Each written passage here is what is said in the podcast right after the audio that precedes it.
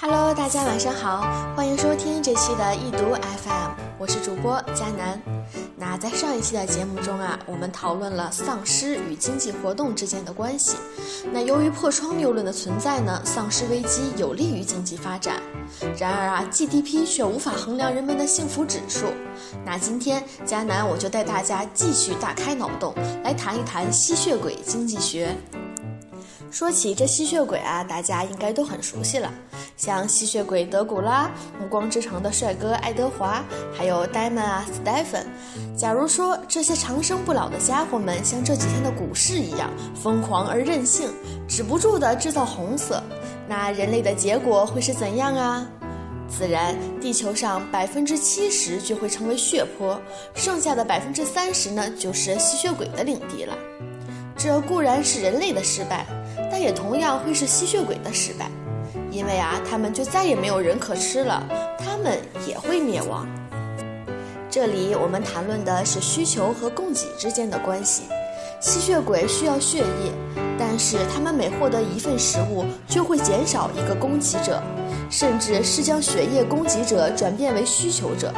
那长此以往，这种供求关系一定不能维持下去。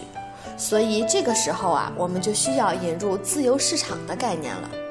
那试想一下，如果吸血鬼在自由市场上花钱购买血液，会怎样？我相信很多吸血鬼啊是愿意掏腰包的，因为这样风险会更小，人身自由不对，是鬼身自由啊会更多。他们可以利用自己超能力干很多事情，比如说做防暴警察。如果有吸血鬼来做国际警察，相信啊，恐怖主义就不会这么猖狂的斩首人质了。ISIS 的斩首视频拍到一半，镜头前总会出现一个穿黑色风衣、嘴角上扬的吸血鬼，被斩首者顷刻毙命。而另外一群吸血鬼可能会去专门收集血液，甚至像养猪一样的把人养起来，专门提供血液。那这就是劳动力的分工了。那有了自由市场和劳动力的分工，我们还需要为这个市场提供运转良好的机制，其重点之一呢就是定价机制。那如何定价？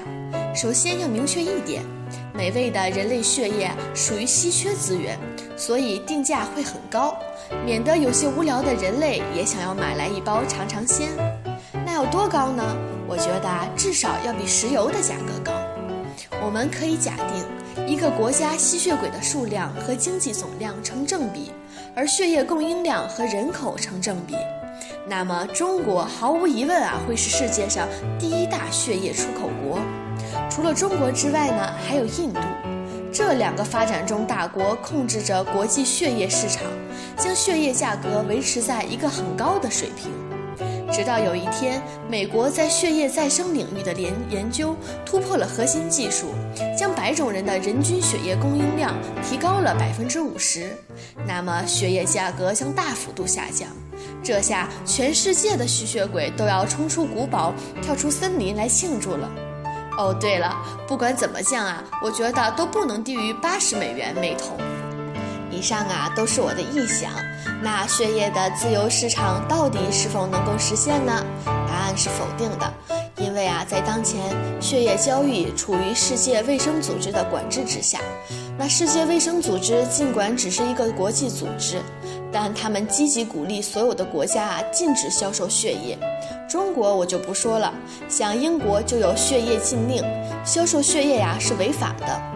美国倒是一九八四年就有了国家移植器官法案，禁止人体器官组织的销售，但并没有谈及血液、卵子和精子那些遗传性的物质。